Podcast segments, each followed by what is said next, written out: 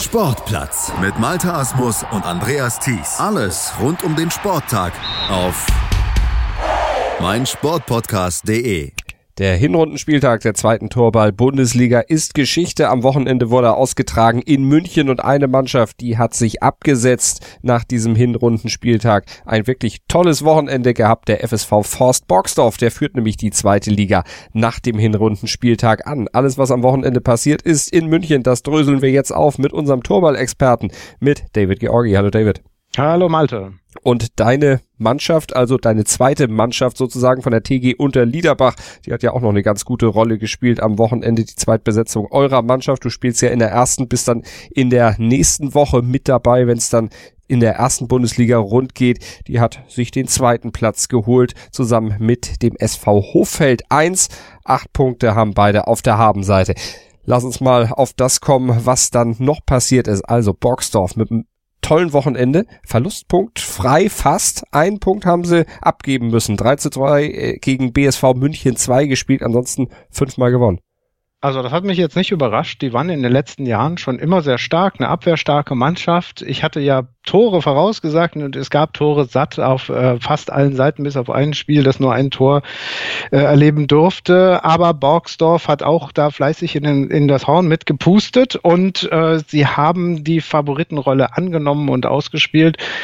Äh, ich war ja selber live nicht vor Ort, deswegen äh, muss ich so ein bisschen nachplappern. Das Einzige, was man ihnen wohl anlasten konnte, ist, dass sie hin und wieder doch deutliche Führungen hatten, die sie nicht erhalten konnten, wie zum Beispiel auch im ersten Spiel aber das ist Jammern auf hohem Niveau, wenn man mit drei Punkten führt. Das hört sich schon ziemlich souverän und nach, man kann fast für die erste Liga planen an. Also das ist schon wirklich ein ziemliches Fund, was sie da hingelegt haben. Aber weil du gesagt hast, du hast Tore versprochen, die TG unter Liederbach, die hat sich an das gehalten, was du ihnen offensichtlich mit auf den Weg gegeben hat. Hast ja, Mensch, 35 Tore. Herz genommen, genau. Ja. Also wir haben die gut vorbereitet, in, sowohl hinten als auch vorne. Das war genau, genau passend. Und die haben sich das mal so richtig zu Herzen genommen. Also da äh, dem muss ich nochmal auf die Schulter beim nächsten Mal klopfen. Die haben die meisten Tore geworfen, äh, zwei Spiele verloren, das ziemlich knapp und äh, bei den anderen wirklich furios aufgespielt, das mit einer durchaus äh, gemischten Mannschaft aus äh, zwei erfahrenen Spielern und einer jungen Truppe. Also Hut ab, haben sie gut gemacht. Gegen Forst Borgsdorf unter anderem verloren, aber mit 4 zu 5, du hast es gesagt, sehr, sehr knapp äh, aus den Erfahrungen, die man dir auch mitgeteilt hat vor Ort in München, was hat denn ja letztlich die Borgsdorfer von den Unterliederbachern dann unterschieden? Die bessere Defensive? Also äh, das, was ich wohl eingangs eben gesagt habe, dass sie da hinten raus ein bisschen geschwommen sind, muss es der gute Start oft gewesen sein. Also sie haben, glaube ich, die Erfahrung gleich in die Anfänge der Spiele reingesteckt und sich dann ein gutes Polster erspielt. Und äh, bei den anderen Spielen, äh, die wir jetzt noch nicht angesprochen haben, da war es auf jeden Fall die Defensive. Was ich sagen kann, in München äh, gab es einen neuen Hallenboden, die Halle ist umgebaut worden und ähm, der hat wohl vielen Mannschaften, die äh, den Boden noch nicht kannten, in äh, Verbindung mit dem Bundesliga-Ball zu schaffen gemacht. Das heißt, äh, es gab wohl viele Fehlwürfe. Das äh, hat sich dann auch an den Toren, sieht man das. Äh, und äh, das mag zu der einen oder anderen Verunsicherung auch bei den Borgsdorfern geführt haben. Was ist denn äh, so ja, ein besonderes Charakteristikum eines guten Torballbodens? Wie muss der beschaffen sein, damit sich auch alle ja vielleicht gleich wohlfühlen? Das ist eine relativ schwierige Frage, denn du hast äh, beim Torball Techniker und Leute, die mit äh, Kraft werfen, also man auch dafür braucht man Technik, aber äh, wir haben ja in der Mitte des Spielfeldes, das ist ja so groß wie ein Volleyballfeld, drei gespannte Leinen, die sind so auf Kniehöhe, also 40 Zentimeter Höhe, über die Breite gespannt. Und darunter muss der Ball geworfen werden. Und ich kann natürlich den Ball relativ flach, so fast wie beim Kegeln, beim Bowling werfen, nur mit also immens Power. Also es gibt Leute, die werfen über 100 Stundenkilometer. Und es gibt auch welche, die drehen den Ball dann so an und der fängt dann hinter den Leinen an zu springen. Und diese Bälle sind meistens gefährlicher, weil äh, die Abwehr oftmals den, die, die Flugbahn nicht einschätzen kann und sich das Ding selber ins Netz legt. Ähm, und da kommt so ein bisschen drauf an. Also die Mischung zwischen aufgepumptem Ball oder ist der schon ein bisschen abgespielt und ist der Boden also so ein Gummiüberzug oder so ein Linoleumboden oder wir haben sogar in Belgien und Italien auf Beton gespielt. Mhm. Ähm, da muss, müssen sich gute Spieler oftmals auch reinfinden und da hat, glaube ich, jeder so seine eigene Lieblingskombination. Das ist so, wie wenn du den Rasen wässerst oder nicht. Ja. Also so ist es auch und man kann natürlich auch den Ball, der hat bestimmte Maße, die er einhalten muss äh, von der Größe her, aber trotzdem habe ich der Spielraum, ob ich den weicher oder härter mache. Und es ist natürlich schon so, dass ich auch bei manchen Sachen meinen Heimvorteil ausspielen möchte. Und ein neuer Hallenboden ist dann wahrscheinlich auch ja, extrem glatt. Kann man das sagen? Ja, ich habe den jetzt nicht gesehen. Es kommt auch an, was die verbaut haben. Mhm. Aber äh, in der Regel ist der entweder extrem stumpf oder sehr glatt. Also das ist richtig. Äh, und dann in Kombination mit dem Ball, wenn der dann halt sehr springt, dann der Ball darf ja nicht über oder an die Leine.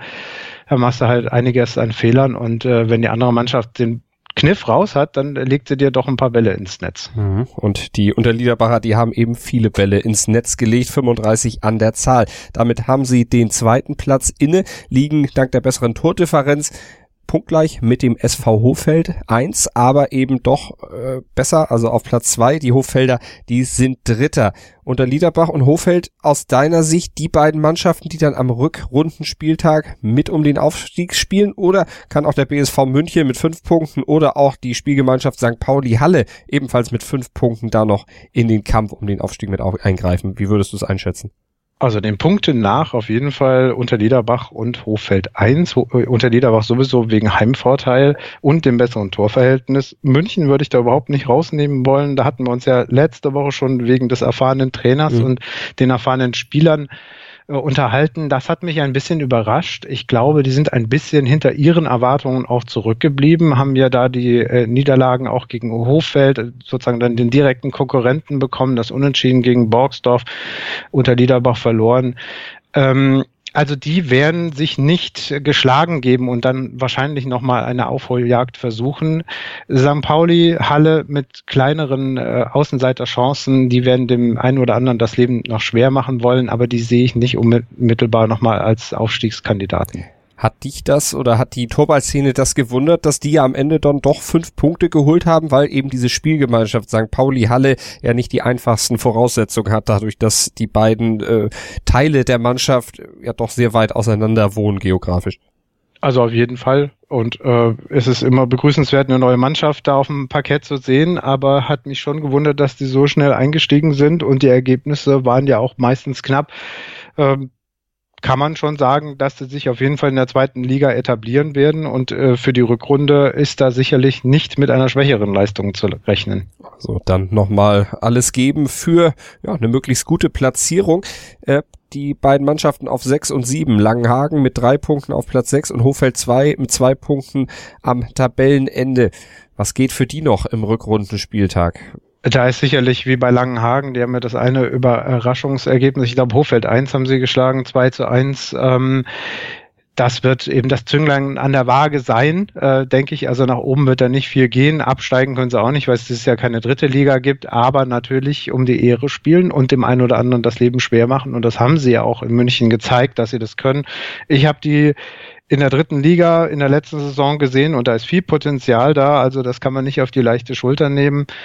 Und bei Hofeld 2 äh, das ist eine Mannschaft, äh, die natürlich auch darum spielen wird, dass der ein oder andere Spieler vielleicht mal in der ersten Mannschaft spielen darf. Mhm. Also von daher ist da auch äh, durchaus mitzurechnen, dass da es, die werden nicht mehr viel nach oben reißen, aber das wird nicht ganz einfach für die Mannschaften, die gegen sie spielen werden. Da du ein Unterliederbacher bist, dann in der ersten Bundesliga natürlich wieder mit von der Partie bist, wieder ins Geschehen eingreift. Wenn eure zweite Mannschaft tatsächlich aufsteigen sollte, was für ja, Probleme resultieren daraus dann auch für die erste und was wie, wie geht man das als Verein dann an? Ist das auch eine logistische Herausforderung, dann eben mit zwei Vereinen äh, zu äh, Spieltagen zu fahren? Wie muss man sich das vorstellen?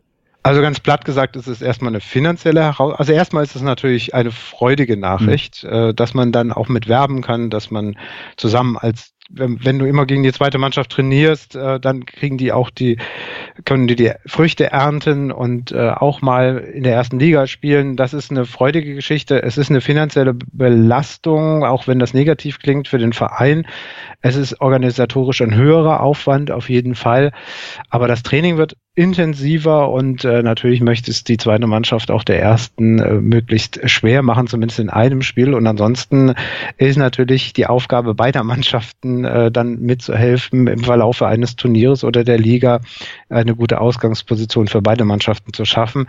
Also ich habe das immer als positiv empfunden, äh, mit beiden Mannschaften in einem Turnier zu sein. Das hat man nicht so oft. Und äh, es macht auf jeden Fall ein äh, Konkurrenztraining.